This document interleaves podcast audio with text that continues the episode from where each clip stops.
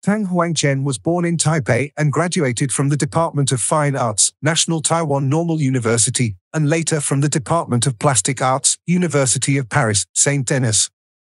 After returning to Taiwan in the early 1990s, she has been involved in numerous exhibitions and performances, including the award-winning series Dash, I Go Traveling. Tang tends to position herself in the absurd instability of time and space as a way of impacting people's thinking. Thought is mainly defined as a performance artist. Tang also devotes herself to theatrical works as Mizi Sane, scenario writer, and performer. She has cooperated with Taitung Theatre and Critical Point Theatre Phenomenon among others. In addition as an active promoter of the arts, Tang participated in the initiative to found the Huashan Art District and has also written a variety of articles on art published in a range of newspapers and magazines.